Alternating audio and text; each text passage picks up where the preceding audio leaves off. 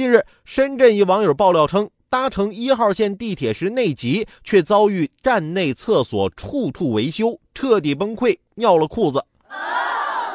深圳地铁回应，自二零一八年九月开始，将对一。二三五号线共八十二个车站卫生间进行全面翻新改造，期间会封闭厕所施工。乘客遇到紧急情况可以向工作人员求助，我们会告诉他最近的厕所在哪里。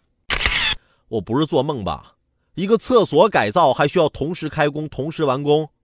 之后要不要举办一个竣工剪彩仪式啊？那这段时间乘客的如厕问题怎么解决呀？如何让乘客在地铁如厕方便舒适，无疑成为地铁人性化、精细化、标准化管理服务系统中不可忽视的一部分。让地铁厕所焕然一新是好事儿，但是否应该提前做好提醒工作，让乘客不至于这么狼狈呢？深圳地铁这实在是有点后知后觉呀！真正的高手是在对方即将出手的一瞬间就判断出对方的真实意图，然后把对手消灭在无形之中。我给大家举个最简单的实例，比如我刚开口说“妈，我想”，我妈直接打断我：“别说了，没钱，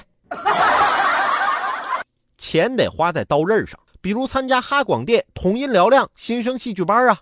资深主播亲自传授，专业教师重磅加盟。五到十六岁喜爱朗诵与戏剧表演，拥有提升自我艺术素养需求和影视梦想的少年儿童，往届童音嘹亮学员都可报名参加，只需三千五百八十元。详情咨询可以添加我的个人微信：六六三三二九零八六六三三二九零八。